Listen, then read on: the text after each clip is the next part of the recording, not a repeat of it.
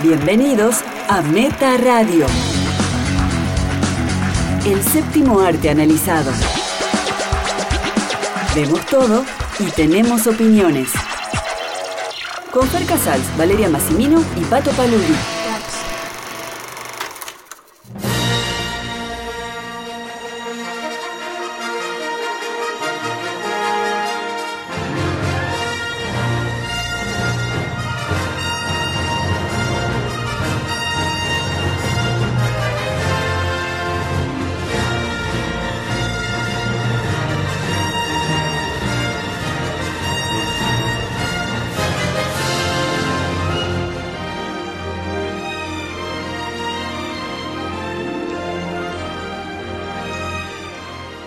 Cinéfilos y cinéfilas de Argentina y el mundo, sean bienvenidos a un nuevo episodio, el episodio 102 de Meta Radio, un podcast sobre cine o series muy subjetivo e informal.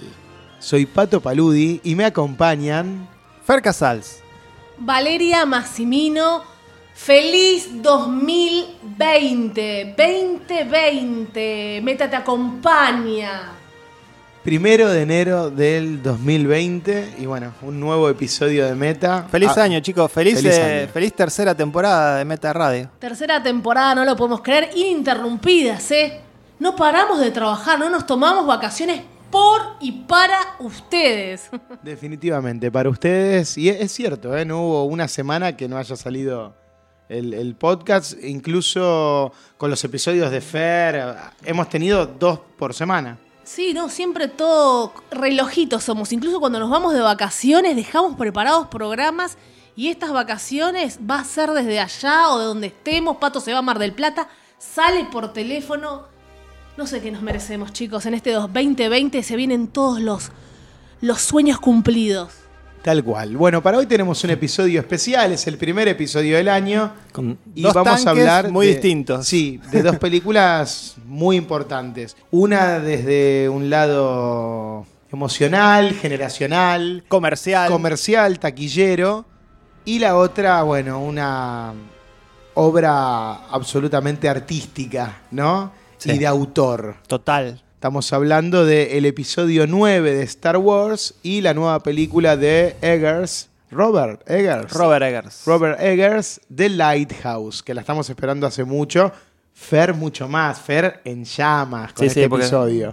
Pero me parece que a mí me gustó mucho más que a Fer. Y no sé a vos, Pato, que hablé mucho menos con vos, ¿eh? Sí, a mí también creo que me gustó más que a Fer. Yo no, no sabía eh, tanto lo que le había sucedido a Fer, pero adivino por su mirada que la película le dejó un sabor agridulce. No, sé, no sé, escuchen, escuchen. Igual con las bombas que vamos a tirar con Star Wars, al menos yo, no sé Fer porque no hablamos. Pato se hace el troll, no lo sé lo que puede pasar.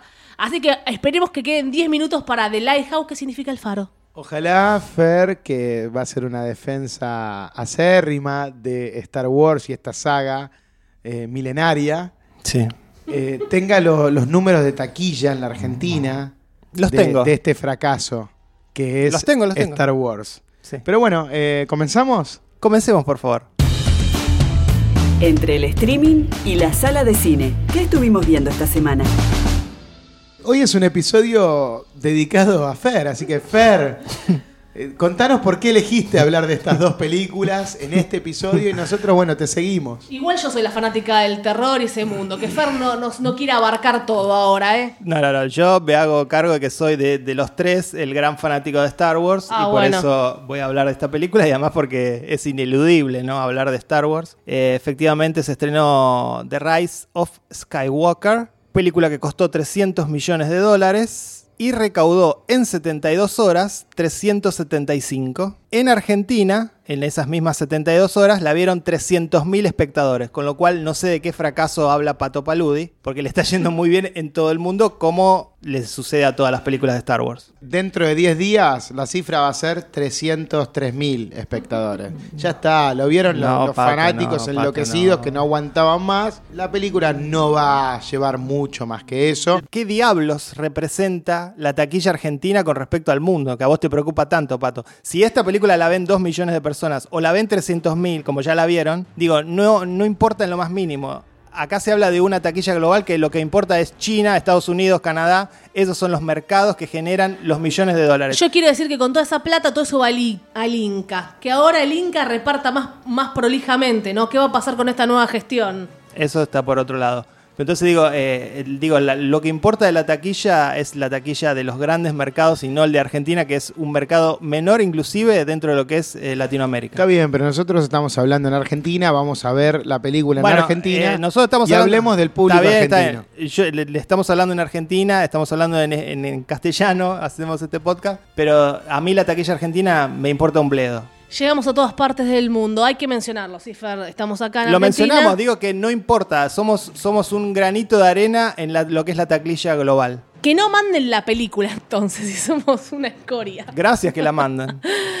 Está en todas las salas y va a estar por muchos meses más en todas las salas. Bueno, contanos, Fer, y empieza el debate. Contanos en tres líneas de qué trata esta porquería.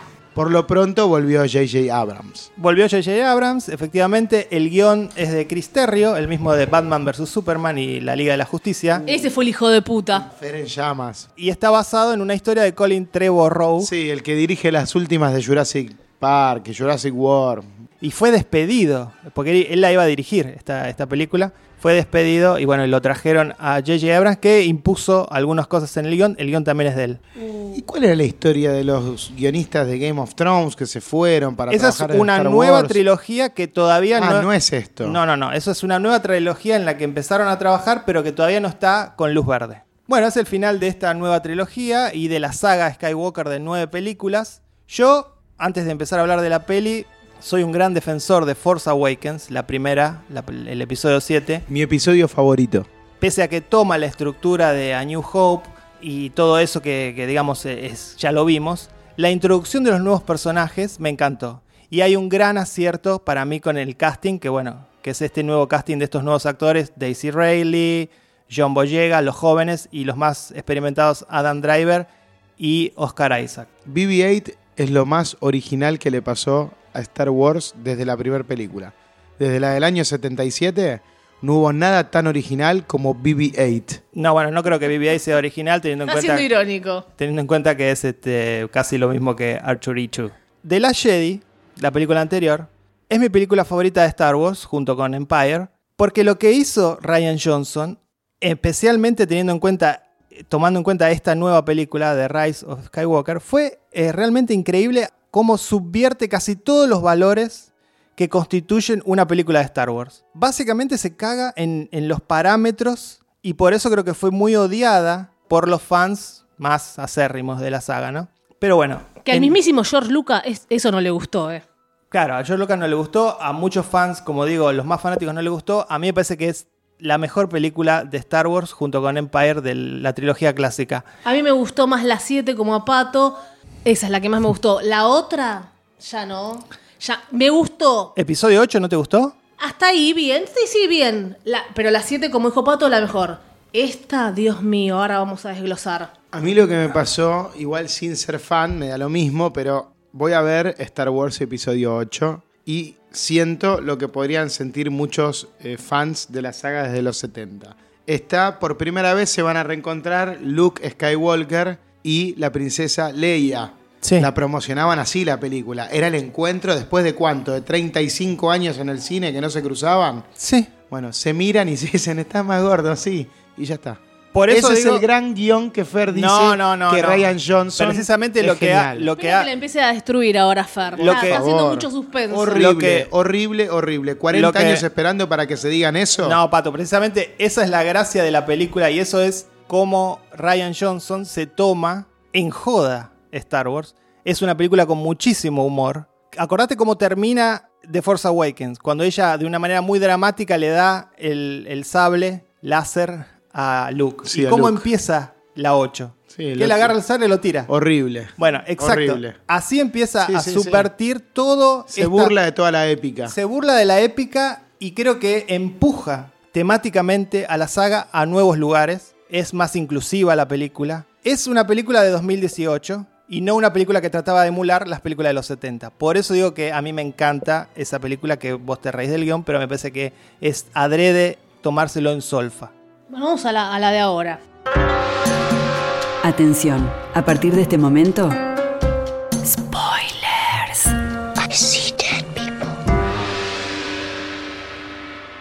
La de ahora del ascenso de Skywalker es una muy mala película por Upa. varios motivos. Por mu- varios Vamos a motivos. tratar de argumentar los tres. Primero hace abuso del fanservice. La película está llena de guiños y detalles muy obvios que en vez de generar complicidad, generan en general vergüenza ajena porque se nota demasiado la intención de, de sobarle la espalda al fan. Eh, está todo lo que faltaba. Todo lo que uno quería ver está. ¿Esto, esto quería realmente el- eh, ver el fan? ¿Esta historia? Especialmente el fan que detestó episodio 8. Ya, y yo pienso que de alguna manera, aunque a mí me encantó, pero porque no soy fan, a mí me gustó mucho episodio 7, que tiene un gran acierto, como dice Fer, en los nuevos personajes, pero es cierto que después la, la película es un refrito de lo, Sí, de lo anterior. totalmente. Entonces, la estructura es la misma. Si, si, si lo pienso de esa manera, bueno, sí, volvió J.J. Abrams. Yo siento que vi nueve veces la misma película. De alguna manera sí. nueve veces la misma Yo creo, historia. yo te tomo eso, te con, tomo, el- con dos robotitos nuevos por película. te tomo eso como argumento, pero hago la salvedad que el episodio 8 y de última revisitalo es muy distinto. Rompe ciertos parámetros que tenía marcado el status quo de Star Wars. A partir de ahora, bueno, vamos con los spoilers, porque el otro gran motivo por el cual no me gustó esta película, bueno, es la historia en general. La historia está muy mal estructurada, está muy eh, llena de cosas eh, no para un minuto, no, hay, no, hay, no se detiene un instante la película, no, no, hay, no hay posibilidad de reflexión, no hay posibilidad de profundidad de ninguno de los personajes. Y está la decisión más estúpida del mundo, que es hacer que Rey sea la nieta de Palpatine. Eso es insultar a, a- a los fans de la saga de, de 40 años atrás. Yo vi a los fans muy contentos y la verdad, bueno, no sé si. Sí, sí, no, yo vi la película y la gente aplaudía. Yo vi El- gente llorando. En, Sí. mi, en mi sala la gente aplaudió en momentos torpes. Y más allá de la historia que está contando Fer, que ahora vamos a andar en un montón de cosas, los diálogos infantiles subestimando al público, eso me dio vergüenza ajena. Un fan no le Explicativos. puede gustar eso. Diez veces repitiendo lo mismo. Sí. Me dio, pero yo digo, no puedo creer, nos están tomando por estúpidos. Hacia el tercer acto, el personaje de Palpatine repite lo mismo cuatro o cinco veces para, para ver si lo entendemos. Y Te cuenta lo que va a hacer. yo entiendo el atractivo que es hacer que la heroína de toda esta nueva trilogía de alguna manera sea eh, la, la nieta de Hitler, ¿no? Es atractivo que la heroína se, sea, se entere que es la nieta de Hitler. Pero es, es rebuscado también un Es, poco. ¿no? Y es tiradísimo sí. de los pelos, tiradísimo Sí, de los pelos. Porque además que de Sanda... Y la, la justificación, vos que sos muy fan y Bueno, ahí está, todo, ahí está. No está justificado. Porque está yo te digo- justificado como que No. él es- está No, escondido en todos los villanos que estuvieron a lo largo de la saga. No, no, no, la de cuestión alguna es- manera, ¿o no? No. La película, las dos primeras películas construyen el origen de Rey como una niña abandonada por los padres. En esta novena película se nos cuenta que en realidad Palpatine secuestró de alguna manera a los padres porque sabía que ella era la elegida, la separó de los padres, los mató a los padres y la dejó ella libre, lo cual no tiene sentido, no tiene ningún sentido. Hasta me hizo acordar a Harry Potter eso, que le pasa con los padres y Harry Potter. Todo una mezcolanza. Pero además que de Sanda, una de las características más interesantes que tenía el personaje de Rey, como personaje y como concepto, que es que sus padres eran don nadies y que ella podía llegar a ser una persona con la sensibilidad suficiente como para tener la fuerza de Force. Si era una nueva casta, como que Claro, no venía de. no tenía que ser Skywalker, no tenía que, no tenía que ser hija de nadie. Lo mismo que Harmony en Harry Potter, sorry. eh. Era, pero, pero era, bueno, pero teniendo en cuenta que veníamos de Star Wars, era emocionante que no tenía, no venía de una familia. Era realmente una don nadie. Eso era excitante. Durante todo lo que fue posterior a episodio 7 se, se preguntaban quiénes son los padres de Rey. Y en episodio 8 se dice, no son nadie los padres de Rey. Eran dos tipos, nada más, que murieron. Y es- eso me parecía muy interesante y mucho más profundo que cualquier historia eh, de nepotismo, de, padres que ponían a sus hijos ah, en una posición por el apellido, ¿no? Tiene que ver con la realeza. Eh, un montón de, de- cosas que me desagradaron, no siendo fan, ahora van a decir, ay, ¿por qué no sos fan?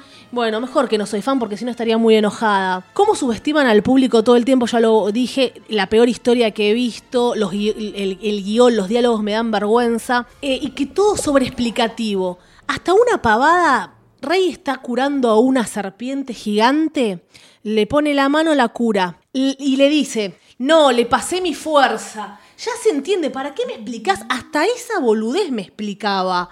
Las peleas entre... Y además que esas, esa escena es un foreshadowing para lo que sucede al final con, con bueno, Kylo. ter- igual. Las peleas entre Kylo Ren y ella, ¿cuántas peleas hubo de ellos que le va tirando información ridícula y un poco de espadeo, un poco de esgrima?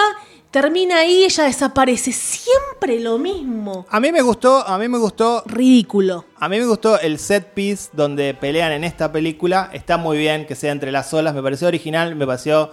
eh, Sí, yo no digo eso, que no pasa nada. Cinematográficamente es muy linda de ver. Y de hecho, esta película tiene momentos cinematográficos muy lindos porque me parece que JJ sabe dónde poner la cámara y sabe hacer lucir a los personajes de Star Wars muy cool. Cosa que otras películas de Star Wars no tienen. Pero claro, acá el problema El obviamente problema es el guion y la historia. Terrible. Y una cuestión eh, que yo decía con, con respecto a Rey es que todo esto la, la mostraba como una.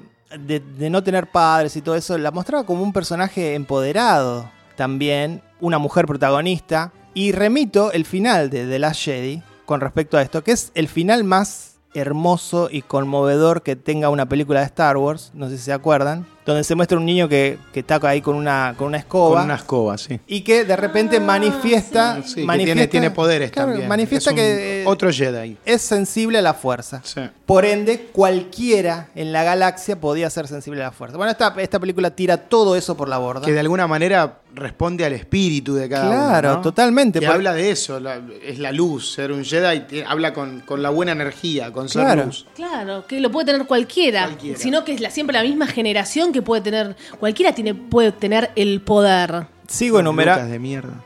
No, no, George Lucas que no la vea, eh. Yo respeto al creador ante todo. Y George Lucas jamás habría hecho esto. Si bien se equivocó en las seis, en las No, que hizo, bueno, bueno. la- las No, no precuelas son equivocó. Eh, malísimas. La historia, la historia estuvo bien, pero todo mal como filmado, no sé, fue raro ahí. O sea, muy horribles esas películas. Em, sigo enumerando cosas que no me gustaron de la película. La película no respira un minuto, como dije. Salta de locación en locación. Inclusive hay una escena al principio donde, usando la velocidad de la luz, pasan de planeta en planeta. Sí. Es divertido hasta cierto punto, pero digo, no, no te queda nada que decir, ¿qué, qué es este planeta? Y ya se van a otro. Bueno, bueno, una cosa que tiene la película es que siempre están con un McGuffin. Es un arte, primero es un, arte- un artefacto rastreador que lo buscan no sé dónde. Después está la daga. Esta daga Ay, que tiene una resolución tan estúpida que es cuando Rey finalmente llega al lugar donde supuestamente la daga le genera la locación y simplemente tiene que ponerla delante de sus ojos y esa daga le va a marcar entre las olas Sí, algo sí, que no tiene aparte, sentido. no, ni siquiera, eh, No ni tiene siquiera sentido. es claro, es, es No, no, no, rebuscado no, no, no. y no es lógico. Pero además es tonto, físicamente es tonto, no es cinematográfico. La manipulación en el tráiler de Citripio, qué... Madre mía, Ah, yo, bueno, me, me voy, yo me voy de mi casa. Estamos acá grabando y me sigo indignando. Citripio, adiós a mis amigos. Dejen de llorar, estúpidos. Dejen de llorar, que no sé, no iba a perder la memoria. Vos sabés que yo ahí pensé en Harry Potter y vos justo estás hablando de Harry Potter, pensé en Dobby cuando se despide que dice qué lindo lugar para estar con amigos Sí. en la playa. Ya está, Pato. Eso es, es- Totalmente. es- es el momento más Eh, emotivo que yo vi en el cine. Debe- deberíamos denunciar por falsa publicidad a Star Wars porque nos vendió la idea de que f- efectivamente Citripio, Citripio se moría. Este, y realmente eh, pasan cinco minutos y le devuelven la memoria. Sí, y de- con una treta muy trucha, o sea... Sí, sí, el- básicamente Lo mismo que "Che, pero Artudito no tiene un backup. No, no, no lo tiene. Y sí, lo tenía, o sea, tenía. cualquier cosa. No tenía. Bueno, otra cosa que no me gustó de la película. Los segmentos de Leia. Está bien, Carrie Fisher murió y usaron imágenes de la película anterior. Los acomodaron realmente bastante bien, que casi no se nota si uno no, no, sabe. no se nota, es increíble. Bueno, felicitamos al Bueno, CGI. Sí. No, no, es, sí es una mezcla de CGI, pero el, digamos, el footage es de ella. Hoy me mostraron, me voy un segundo, pero va, eh, un tráiler del videojuego de Witcher. Y estuve todo el tráiler pensando que era algo de, de humanos. Sí, sí, bueno, se Y no, no, era un videojuego, no lo podía creer. Bueno, si ves el de Kojima, Death Stranding, es, que está hecho Ah, con sí. actores. Que nosotros lo vimos en teoría que vos te reías del jueguito que hizo Kojima. Sí, ahora lo sigo. Pato Lo no sabía, no sabía quién era Kojima. No sabía, realmente no sabía y sí, ahora lo sigo porque es muy cinéfilo Es encima. re cinéfilo. Recomienda películas. La otra vez dijo, vean el ángel. Sí. Increíble, piel de gallina, Ve, chicos. ve Fer muchas quería películas. matar. A mí me encantó el ángel. Sí, bueno, mirá si se vean el Diablo Blanco. Lo dudo. No, no, esa no. Lo dudo muchísimo. bueno, eh, digo, es, eso de Leia, yo no podía dejar de pensar que eh, era una imagen tirada de los pelos donde le acomodaron, acomodaron el guion para lo que tenían de Carrie Fisher diciendo y que tenga sentido en esta trama ridícula. Eh, la aparición de Han Solo, que es un momento, comillas, emocionante, de ella, Hijo. teniendo en cuenta el arco de Kylo Ren en toda esta trilogía, el que de- la que debería aparecerse era Leia. Obviamente ya había muerto Carrie Fisher, no lo pudieron hacer, lo llamaron a Harrison Ford. No era él el que tenía que aparecer ahí en esa escena, era ella. Cosas que me parecieron... No, pero ahí los, los enfermitos fans lo iban a querer ver a Harrison Ford. No, no, pero teniendo en cuenta el arco de Kylo, como digo, la relación donde él tenía sus problemas era con la madre y no con el padre. Eh, vamos a perder oyentes, lo lamento, no sé qué hacer. ¿Empezamos a hablar bien de la película? Qué lástima que Harrison Ford filmó la escena sin dientes, ¿no? Se olvidó de ponerse la dentadura. Esa se... Otra cosa... Está así. Oh, ¿cómo estás, hijo? Ponete los dientes, le gritaron desde la butaca. Próximamente el video de Pat imitando a Harrison.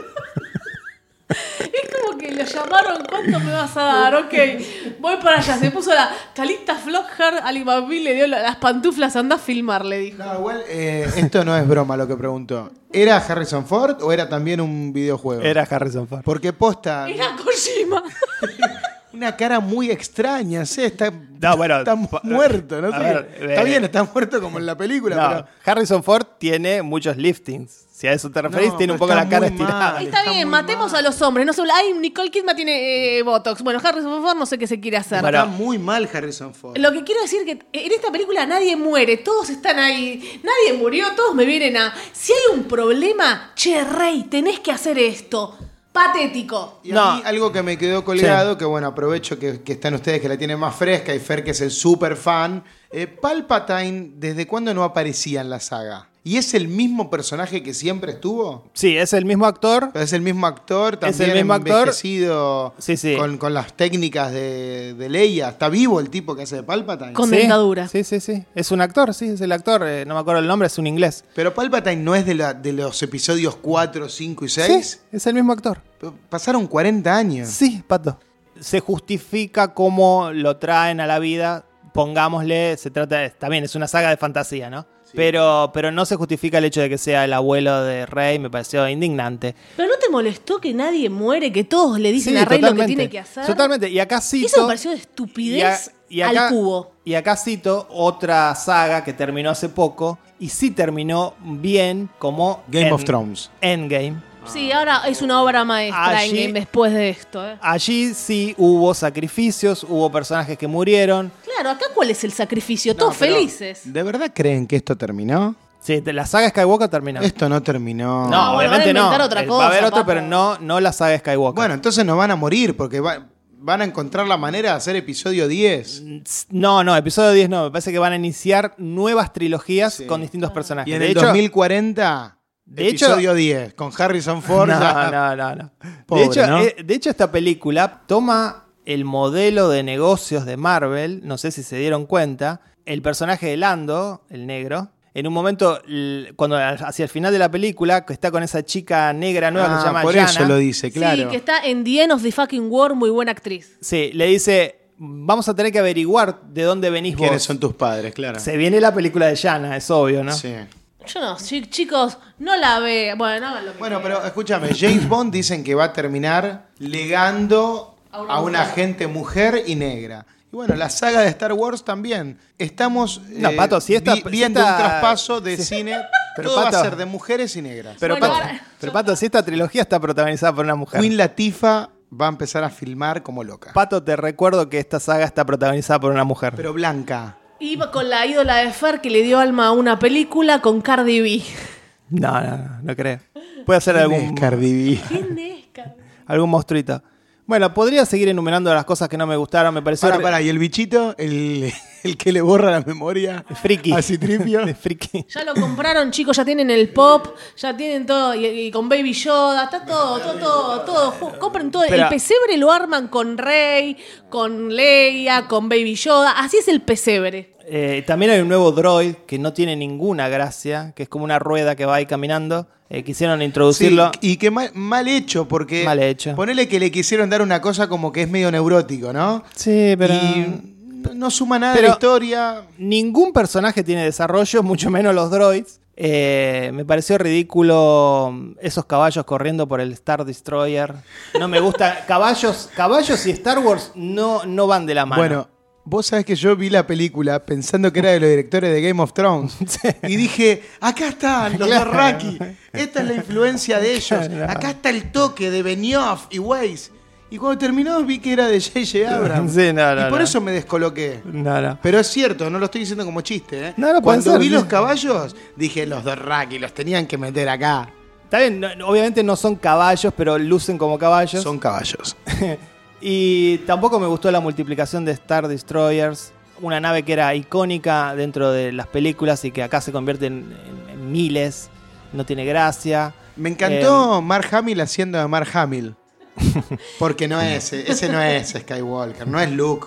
Ya no, se olvidó del personaje, ya es él. Es, eh, sí, es él haciendo de él.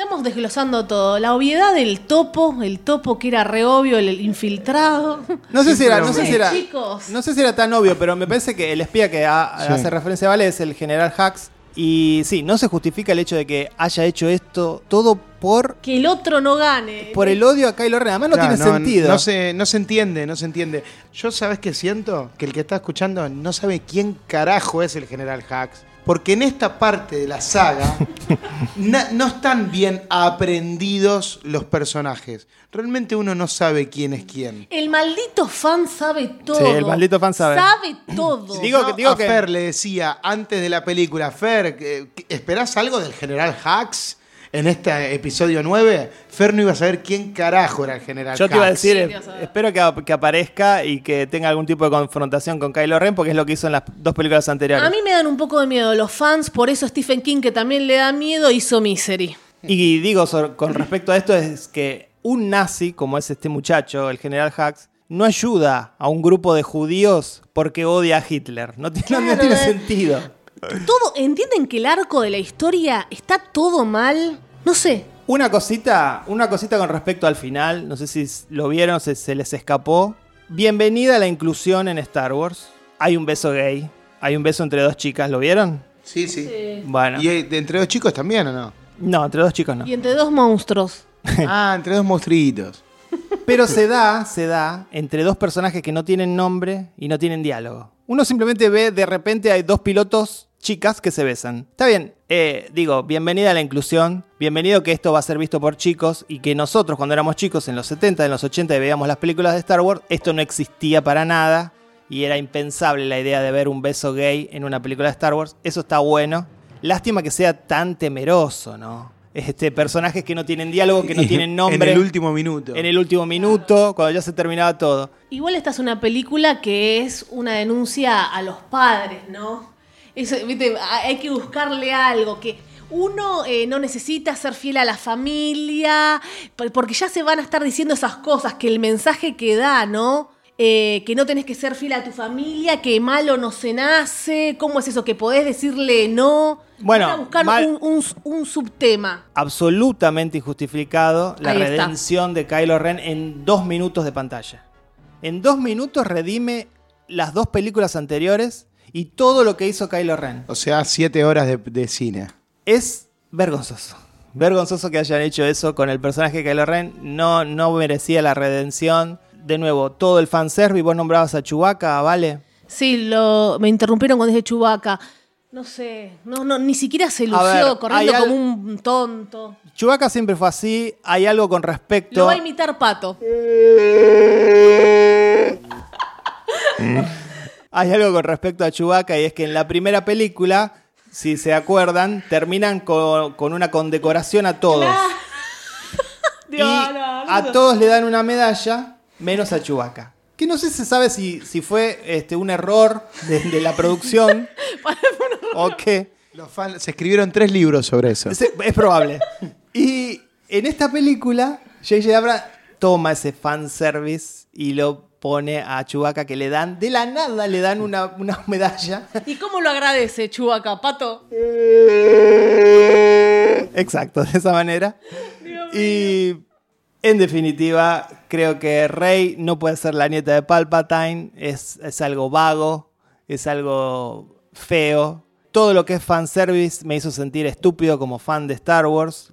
Creo que eso es, es lo peor, porque cuando uno va con un fanatismo que, lo que te devuelve la pantalla te haga sentir mal, eh, me parece que es lo peor. Después sí, debo reconocer que hay momentos que me resultan emocionantes pese a que les veo los hilos, como estoy haciendo acá en esta, en esta crítica. Pero que sí, es, es lindo ver los dos soles, ese final, y aunque sea absolutamente injustificado que ella diga, ahora soy una Skywalker, es emocionante para un fan de Star Wars. Vuelve- Lamentablemente es emocionante. Claro, vuelve al lugar del episodio 1, ¿no? Sí, Ese planeta Tatooine. que es Tatooine. Tatooine, efectivamente. Eh, Sin ser fan me acuerdo de esas cosas, increíble. Hace 40 años la misma historia, no, no, me da lo mismo todo. Pero además que entretenida es. Tal Digamos- cual. Digámoslo. Por eso yo no Pero puedo decir que es mala. Estoy seguro que, que vos le vas a poner una nota más baja que yo. Es probable. No tengo dudas de Pero eso. eh, lo que digo es que si uno le quita todo el apego emocional, que en este caso yo tengo por la saga, y lo ve como cine de entretenimiento, funciona. Este, pero eso no quita, digo, yo acá estoy siendo objetivo, realmente objetivo, y estoy dejando de lado ese apego emocional y juzgando la película como es, pero también dando eh, una mirada como fan, estoy marcando las cosas que me hicieron sentir estúpido. Tanto fanservice es hacer sentir estúpido al fan. Por suerte existen cosas como la serie de Mandalorian y espero que nuevas, nuevas trilogías que mejoren la saga. Sí, igual terminó mal esto. Terminó Bueno, muy igual, mal. Si el fanservice es estúpido, el fanservice no lo piden los fans. ¿Qué lo piden? Fans estúpidos. Los fans estúpidos que odiaron el episodio 8. No y sé que para quién mí es la odia mejor película. Sí, la odiaron, Pat. Bueno, entonces los fans son estúpidos. y Sí, sí, sí, como dijo, y te dan miedo. no solo estúpidos, también un sector, no todos, pero un sector también es racista. Porque dijeron que no les gustaba el personaje negro, que no les gustaba que la película de Star Wars esté protagonizada por una mujer y mucho menos por una china. Terrible. Igual cuando se hacen los test de los que hablamos, que hay como 300 personas opinando, ¿son fan esas 300 personas? No, no. Entonces, ¿qué los está test, pasando no, acá? no, no. Los test no se hacen con fans. sino- Seguro que fue un fan No, que no. mintió. Un infiltrado. 300 topos mintiendo. No, no, no. Sí, padre, Fer. Merecen, merecen que el próximo episodio de Star Wars lo dirija Robert Eggers. Y en blanco y negro. No creo que, Genio. que acepte. Bueno, la voy a calificar, le voy a dar un 5 por su. por lo entretenida que es. Y porque creo que tiene algunos valores cinematográficos. A mí me gusta la cámara de JJ, no me gusta su escritura. Para mí es un 3. Para mí es un 5 también. Pensé que Fer le iba a dar menos nota. Eh, porque me, me pareció una película entretenida, pero como les dije, la vi desapegado. Me dio todo lo mismo. No, no me hizo reír, no me hizo emocionar. Un 5.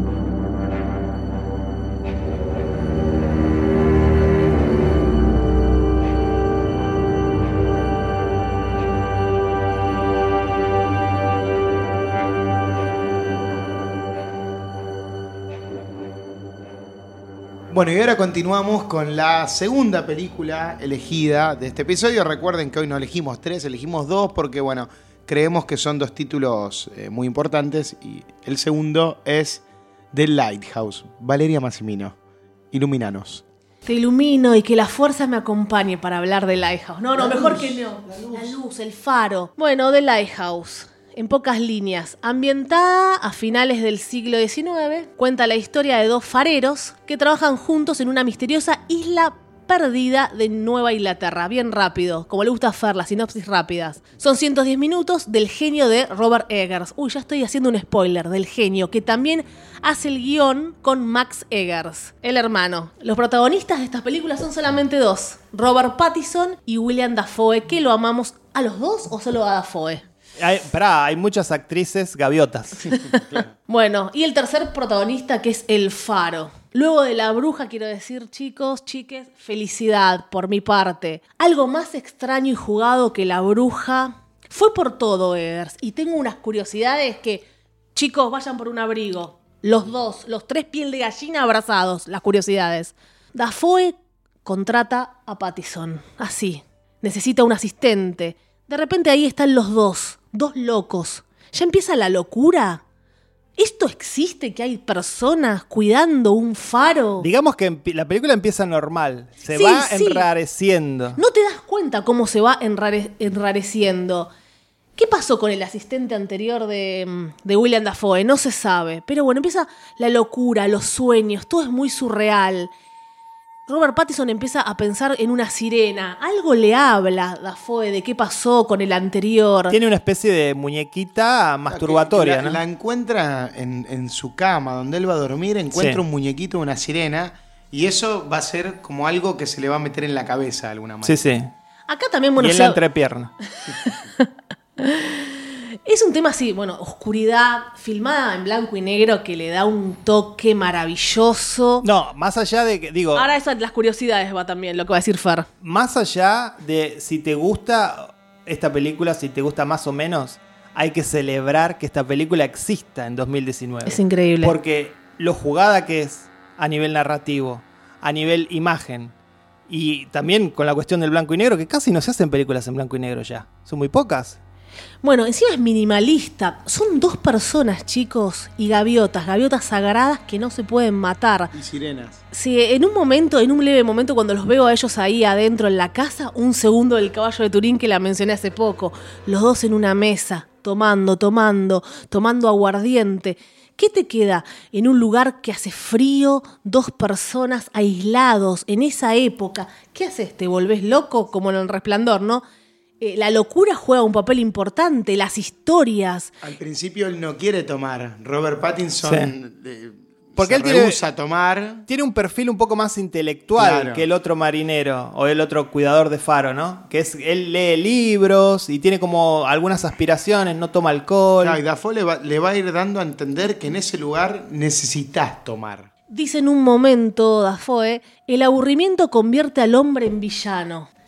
ya está es la soledad, es la locura, los cantos de la sirena, el faro. ¿Qué hay allí en el faro? Que por nada del mundo puede ir Pattison. Solo puede ir el cuidador, que es sagrado, esa luz. ¿Qué es esa luz realmente? La película da para interpretar muchas cosas. Sí, muchísimo. Yo interpreté algo, no sé si será lo correcto o no, y es que de alguna manera la película habla acerca de la masculinidad. Y cómo si la masculinidad no se refleja en una relación con una mujer se corrompe, se convierte en otra cosa. Se convierte, por ejemplo, en violencia o se convierte en el alcohol que toman.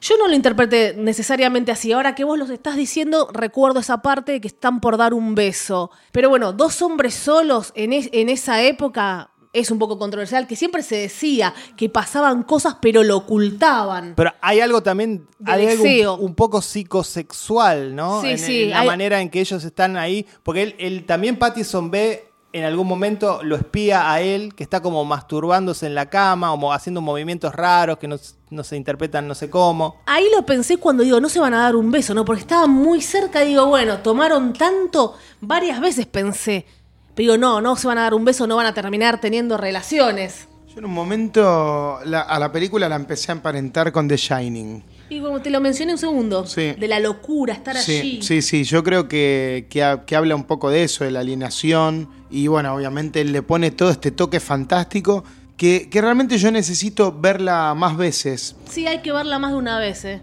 Para entender alguna analogía si es que la hay. O sea, Bueno, quizás existe- no existe- es como Mother. sí. Yo pensaba en Mother de, de Aronofsky, Aronofsky. que quizás es- está todo más marcado y más subrayado Sí, porque mucho. hay más personajes. Mucho. Acá yo siento que si hay analogías están más ocultas. Hay que buscarlas. Sí, lo que dice Fer, no sé si me cierra del todo, pero lo, lo voy a incorporar para mi- la próxima el próximo visionado. Hay una condición psicológica que es locura de dos, eh, donde hay dos personas que están confinadas y si uno se vuelve loco, digamos, para decirlo de una manera mal y pronto, el otro, pese a que puede estar sano, toma esa locura y genera, se genera lo mismo en el otro. Eso te- como pasa en los magnicomios. Bueno, y Eggers toma mucho este tema de, de las creencias, toca mucho, como pasó en La Bruja, que al final vos no sabés qué pasó, lo soñó, no lo soñó, sucede. Y acá también, como él está contando leyendas, William, eh, ¿qué pasa al final? No, él no. mató a una gaviota encima. O sea que Eggers juega mucho con el tema de las creencias No, pero esta película es y mucho de más... las maldiciones. Sí, pero esta película es mucho más ambigua que Sí, The sí, Witch. pero por eso, acá en el final yo creo que la gente va a interpretar mil cosas distintas. Y me encanta que, como él dijo una vez, me encanta que la gente interprete lo que quiera, porque cómo termina no lo voy a decir. ¿Vos qué pensás? No lo digamos, pero e- es, para pensar varias eh, opciones. ¿Cómo termina y cuando mata a la gaviota, que para mí la mató en serio? Nah, eso es un muñeco. No sé, para mí la mató en serio. Pero Por, por las curiosidades que les voy a contar, no sé si no la mató en serio. podría ir preso si la mató en serio. No lo dijeron, Far. No, vale, no. En un momento eh, también el personaje de Dafoe dice, soy temeroso de Dios. Sigue Edgar con el tema, viste, de, de la creencia. Tendría que recordar bien todo lo que dijo, porque empieza a decir unos textos que no para, una verborragia Sí. Muy fuerte. Sí, hay, hay una escena específica donde le tira un speech impresionante que parece que está rapeando Willem Dafoe y, termina de una manera... Porque la película, ojo, Tiene, tiene humor la, La película tiene humor. A partir de la locura se pone. eh, Los dos empiezan a delirar también bueno, de alguna están- manera. de- del, del minuto cero están las flatulencias de. William Dafoe. Y tiene la discusión, lo que dice Fer es a partir de la comida. Sí. Él le critica la, la comida. Es un, ahí es un matrimonio. Y Dafoe se enoja de una manera que es maravillosa. Ahí, bueno, voy a hablar un poco de las actuaciones. Eh, qué bien están los dos. Son dos personajes Sí. que están. Por momentos Pattison lo pasa, William, ¿eh? Eh, Están al mismo nivel, sí. Muy, muy metidos. Ay, ahora les gusta Pattison. Lo vivían criticando. Eh, vos, vos Los te vivía gusta. criticando. A mí me- Mentira, cuando que yo hablé- los podcasts. No, cuando yo hablé- hace cuando- Batman ahora, nunca cuando- te gustó a vos. Cuando yo hablé bien de Pattison por las películas que viene haciendo con directores dos Sí. películas con Cronenberg. Más, Yo hablé más, bien de más, Pattinson. más El- películas. El, que nos escucha sabe que la única que habló bien soy yo y ahora están hablando todos porque va a ser de Batman. No, hablabas no mal, ¿ustedes vieron? de Pattison y de Kristen Stewart. Hablé siempre bien de Pattinson, pero bueno. ¿Ustedes pudieron ver la película de Pattinson que hizo con estos hermanos Satif, los que ahora están de moda por la peli de Adam Sandler? No me acuerdo. Fue una de las mejores de 2017. Claro, bueno, esa es con Robert Pattinson y de, este- de esta dupla de directores. Bueno, lo, lo de Robert Pattinson, sí, yo creo que tiene que empezar a cuidar su carrera a partir de ahora. Sí, creo que esto, está es un, cuidando. esto es un vuelco, es un quiebre. Me imagino que para cualquier actor eh, estar en una filmación como esta, con un director como este y con Willem Dafoe. Sí, obvio, Pato. La próxima película de Pattison es la nueva de Nolan. No sé si lo conoces, escrito por Sí, Nolan. sí, bueno, ¿y de qué trata la película? No tengo ni idea. No se sabe porque nunca se sabe de qué tratan las películas de Nolan. Bueno, ojalá que, que sea más parecida a El Origen y no a Dunkerque. Bueno, son muy buenas las actuaciones. Te re gustó Dunkerque, Sí, cara me dura. encantó. Eh, ¿Por qué que la pusiste en tu top? Bueno, muy buenas las actuaciones realmente porque hay que sostener esta historia un montón de minutos, ellos dos solos. ¿Cómo sostenés? Tienen que ser buenas las actuaciones, si no, esto no. Bueno, y el blanco y negro, todo va sumando, tienen que ser buenos los dos. Abraza la locura.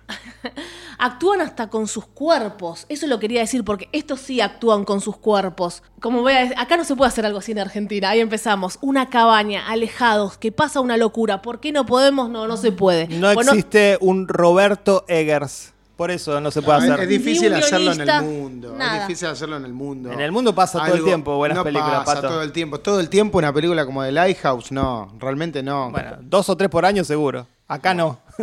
Probablemente haya que verla otra vez porque se le va a encontrar más cosas como a Midsummer, que cada uno que la vio, ay, ahora le encontré esto, esto, más simbología, si hay otra lectura, eh, te deja pensando, te pone mal, es muy oscura. Si bien es mina- minimalista, ¿cómo le encontramos tantas cosas? Y mucho tiene que ver también el formato que eligió para filmarla, ¿no? Bueno, justo es- iba a decir eso ahora en las curiosidades que no se puede creer. Te va a encantar a vos, Fer, fotógrafo. La película está situada en 1890 y fue rodada en película blanco y negro, 35 milímetros. Mirá lo que hizo. Dice, esto hace que el ratio tenga un aspecto de aproximadamente 1.191, que es prácticamente cuadrado. Como Sí, sí. cuando uno hace una eh, foto. No, no vi eso. Yo no soy un experto en imagen como ustedes. La, la película luce como si se hubiese filmado con una cámara usada en esta época, como dice A mí, Vale. a mí me sorprendió que hay momentos en el que el lente se va un poquito de foco, lo cual es rarísimo en una película de, de esta calidad. Y yo creo que se debe a esta cuestión, a que los lentes tal vez viejos les cuesta eh, de alguna manera hacer foco en algún momento. Pero obviamente es impecable y no, no importa. La historia está basada en una tragedia real de 1801 donde dos fareros galeses, ambos llam- llamados Thomas, se quedaron atrapados en la estación de Faro durante la tormenta. También inspiró a Eggers eh, los clásicos de los hermanos Melvin, Stevenson, los cuentos de Lovecraft Moby Dick. y Lovecraft que es un oscuro total, que inspiró a todo el mundo. Locura total. El equipo rodó bajo condiciones climáticas extremas. Se nota que sufrieron, me parece, temperaturas eh, heladas, agua fría de mar, vientos, nieve, lluvia, y no tenían para protegerse. Lo- eh, fueron expuestos a adrede. Se filmó con fenómenos atmosféricos reales. Así como la máquina de lluvia y de viento no fueron usadas, chicos. O sea, cuando llovía, que se ve que a Pattison que está con la carretilla llovía de verdad. Mirá vos. dice, la mayoría de las cosas que sucedieron son reales y se rodó en condiciones locas y dramáticas. William Dafoe habló del extraño comportamiento de Pattison. Dijo que se pegaba a sí mismo y se metía los dedos en la garganta. Y Pattison dijo, es verdad, yo me, me hacía pis encima y lamía el barro. Estaba tan mal que empezó a lamer el barro. Yo le creo, no creo que sea marketing, chicos. No, es síntoma de que es un mal actor y necesita hacer esas cosas, como lo hace Nicolas Cage también. Mucho, dice que hubo mucho silencio durante el rodaje. Bueno, que casi no se hablaban ellos. Por su lado, Dafoe hace un. que William hace un acento raro y trató de imitar a la jerga de los marineros y pescadores del Atlántico de aquellos tiempos. Y cada uno ensayó por su lado, por eso había silencio en el rodaje. Y Pattinson decía, no, yo quiero salir y que salga lo que salga. Y el otro dijo, no, yo voy a ensayar. Por eso la química dicen que es fantástica. Porque Pattinson se mandaba de una y el otro ya había ensayado un poco más. Que tiene sentido porque Dafoe, al ser un actor con tantas películas, se debe recaer mucho en, en la cuestión del ensayo para sentirse cómodo. Claro, el otro nada, nada que ver. Entonces dice que eso fue Aparte- genial. Aparte, Dafoe trabajó mucho el acento, se nota ese acento inglés y el famoso D en vez de, de U. Sí, sí, sí. Eso es buenísimo. Es excelente. Bueno, quería contar esas curiosidades porque me parecieron muy interesantes. Cuando yo veía la película digo, pero ¿cómo filmó esto? ¿Esto dónde fue filmado? ¿Fue así? Y dice, no, fue con, con estos lentes, la lluvia fue real, pasaron cosas que no nos esperábamos. Dafoe y Pattison un poco enloquecieron, no creo que sea marketing. Y realmente yo creo que esta, esta confinación que tiene eh, este formato, el blanco y negro, las actuaciones, los elementos naturales, te terminan metiendo más en la historia. O sea que de alguna manera eh, sirvió todo, todo esto que hicieron. Esto súper sirvió y lo recontravaloro porque no tenían ahí un motorhome donde les daban comida. Sufrieron el frío, sufrieron eh, todas las Bueno, condiciones. tal vez estaba el motorhome también. Según lo que dicen acá, eh, encima dos locos, no, quiero sufrir, quiero sufrir. Y siguen metiendo más en el personaje de dos tipos que están cuidando un faro y tienen que estar aislados. Entonces las jornadas eran intensas y actuaban, corten, va de nuevo, va de nuevo. Cada vez metiéndose más en el personaje, en la locura, en el aislamiento. Así que me pareció fantástico, muy, muy jugada, muy enferma, muy oscura, muy rara. La tengo que volver a ver, le voy a encontrar más cosas. A, a simple vista sí están todos locos el aislamiento, pero hay algo más. Hay algo más en cada cosa de lo que ellos dicen. Tampoco hablan tanto. Y... Hablan bastante, sobre todo Dafoe. Sí, pero tampoco tanto cuando, viste... Claro, no hay- revelan, no quiero decir, no- no, revelan. revelan tanto, pero sí, en, en los diálogos y yo creo que en las acciones hay cierta cuestión que uno puede ir interpretando, como dije yo, la cuestión de la masculinidad, de- el lugar del hombre en el mundo cuando no tiene mujer. Se hace referencia a que Dafoe tuvo mujer Sí. y de- la dejó o lo dejaron Y dejó un hijo. Este, y bueno, y el otro es un chico joven que no tiene experiencia y que está ahí masturbándose diariamente. Y tomó ese trabajo porque le daba una buena paga, porque ¿quién va a querer hacer ese trabajo? Después la obsesión con ese faro que da luz. ¿Qué es esa luz que hay? Porque se lo muestra un toque a Dafoe y se lo ve como Sí, como una, espe- fanatizado, una especie de experiencia religiosa que tienen con la luz. Y Eger con su obsesión con las religiones, que siempre lo va a citar, creo que en todas sus películas va a meter un poco la religión, las creencias. Así que me pareció maravilloso, sí, para mí es una peli del año, la, va- la voy a tener en mi top 10 porque, no sé, es uno, del, es uno de los nuevos distintos que lo metemos con Jordan Peele y con Ari Aster, para mí. Me sorprende que en toda esta temporada de premios sí se está considerando a Willem Dafoe con una posible Sí. nominación como mejor Pero la actor secundario. nada, nada, nada. La película en la fotografía sí, aparentemente va a estar, ¿En el casi seguro, sí. El tema es Pattinson. Pattinson lo están olvidando por completo, Sí. ninguneando por completo. Me parece que le está pagando derechos de Y piso todavía. Está bien, bueno, que Adam Driver ya lo tiene. Adam Driver hizo cinco películas mejores que Adam Driver trabajó con algunos mejores directores, No, pero no tiene pata. actuaciones mejores. Sí, tiene actuaciones mejores. En un podcast yo los menciono a los dos y te pregunto vos, ¿quién te gusta más? ¿Te acordás? ¿Y yo qué respondí? Es Pattison. Ah, menos mal, claro. Entre los dos. Porque Sí, sí. realmente a mí Adam Driver me parece la nada misma, No, la nada. Pato, no. Y Robert Pattinson hizo muchas cosas tontas. Obviamente, Crepúsculo, no lo podemos juzgar más por Crepúsculo. No, ya no. Tenemos ya no. que ser Como a muy- Kristen tampoco, los dos Bueno, iguales, a ninguno de los dos. Pero, pero Kristen le costó despegarse de esa cosa A mí no me gusta Y tampoco- Kristen. inexpresiva. Y tampoco juzguen a Adam Driver por Star Wars. Pese a que a mí me gustó mucho el rol que hizo. A mí me gusta como actor él, desde Garth, que hablamos, discutimos en el podcast anterior o Bueno, anterior. pero Robert Pattinson o Adam Driver, ¿a quién tienen que nominar si le tienen que dar un espacio en los próximos Oscars? Adam Driver, obviamente. ¿Por qué no los ponen a los dos? Y se los lleva ninguno de los dos porque se lo lleva Dafoe, pero. no, no. Eh, Claro, ¿Y a quién sacan? ¿Antonio Banderas sacan? Uy, ojalá. No, Dios no te oiga. sacar, no se las dejé picando.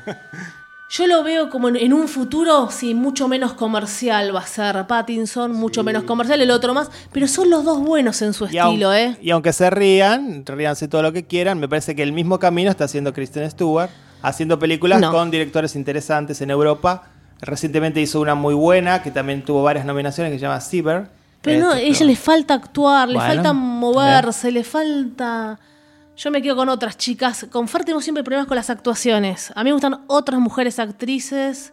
No sé, muy A mí no me disgusta, pero ya te digo, no, no encuentro una Digo que como Pattison le Sí, falta. No encuentro una actuación que me, me sorprenda. Pattinson sí, ya llegó. Pattinson ya, con esto, lo, lo- lo pongo en un lugar que no lo tenía. Muy bien. Sin revelar mucho la, la escena, porque me parece que, que- que está bueno que la descubran solos. Hay un momento de Dafoe que habla mientras está con tierra en la cara. Ay, Oh, no, Dios. Todo bueno. tiene una escena larguísima, un monólogo a los gritos ahí. Te comento que eso fue real, ¿eh? Claro, se nota, pero yo digo, bueno, le estarán tirando chocolate, no puede ser Yo, yo tierra. sé- sí, le dije a Fer, debe ser cacao. Esto es cacao, no le No, pueden no. tirar tierra y que el tipo actúe así. Y bueno, ya está, le tienen que dar el Oscar. E- Es un Oscar quizás menor, porque es el Oscar a mejor actor secundario. Ya se lo robaron el año pasado al no premiarlo por, Por Van Van Gogh. Gogh. Y Una vergüenza que no lo darle premiaron. El Oscar al ridículo de Rami Malek por los dientes postizos horribles y por una imitación de, de banda tributo, que eso lo hace cualquier banda tributo que van a ver de Queen, hace lo Pero ahí pesaba, pero ahí pesaba, ya Por sabes, favor. sabes lo que es la academia, pesaba Bueno. lo que significó Queen, Lo hizo Freddie bien, Mercury. lo hizo bien. Dafoe creo que está en el mejor momento de su vida. O sea, no pueden no darle el premio ahora. Es un genio, me acuerdo cuando vino acá a hacer esta obra, que bueno, la fuimos a cubrir, tan meta, que estaba en un supermercado chino con el changuito en San Telmo y todos se sacaban fotos y él no lo podía creer. Dijo, estaba, estoy acá comprando, ¿viste? estaba comprando yerba, mayonesa, y estaba todo, bueno, ah, fue- no lo podía creer.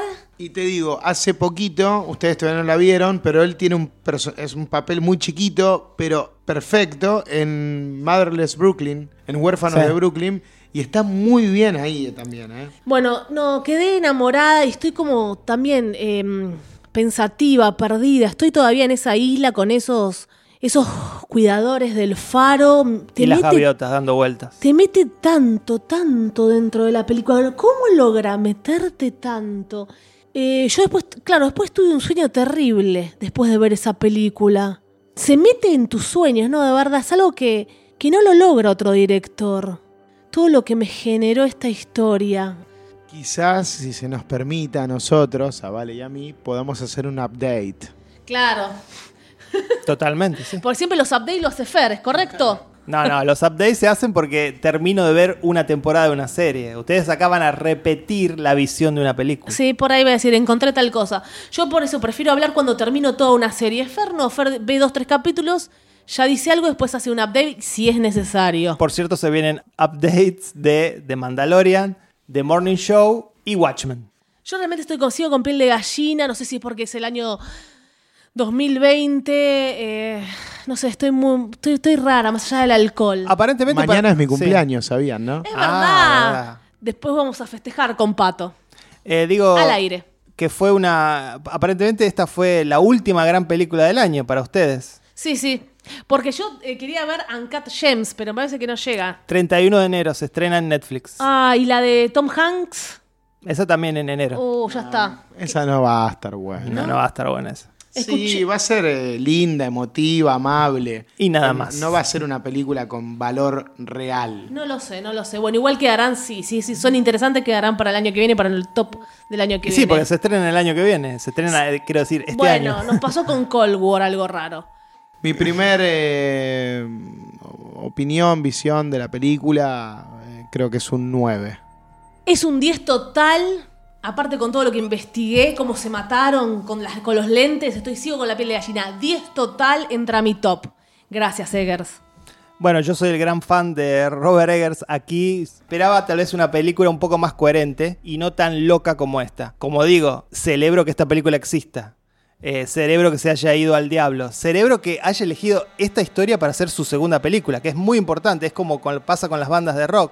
Luego de un primer disco exitoso, la segunda película es muy importante y marca ciertos parámetros para lo que va a ser la filmografía del director. Y en este caso, él, elige esto, es muy jugado. Pero realmente me parece que la película, por momentos, es un poco autoindulgente con esa locura que genera. Esperaba otra cosa. Obviamente no tiene por qué este, complacerme a mí, Robert Eggers. Eh, lo pongo, en- lo sigue estando entre mis directores favoritos, pero a mí la película no me cerró tanto como me cerró The Witch y obviamente la tengo que comparar porque, bueno, son sus dos películas. Y así que mm, la califico con un 8. Bueno, hasta aquí llegamos con este episodio, el número 102, el primero del año 2020, el primero de esta tercera temporada. Rara va a ser, ¿no? Con ustedes desde el exterior. Si nos vamos un, un par de meses vamos a estar afuera, y, pero los podcasts van a seguir. Vamos a tratar de hacer lo mejor que podamos desde donde estemos. Mi nombre es Pato Paludi y me acompañaron.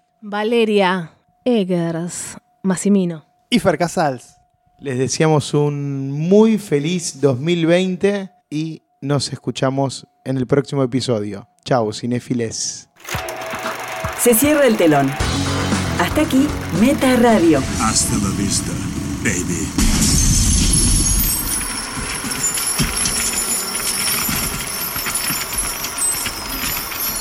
Este programa fue grabado en Radio A, en el edificio municipal Leonardo Fabio.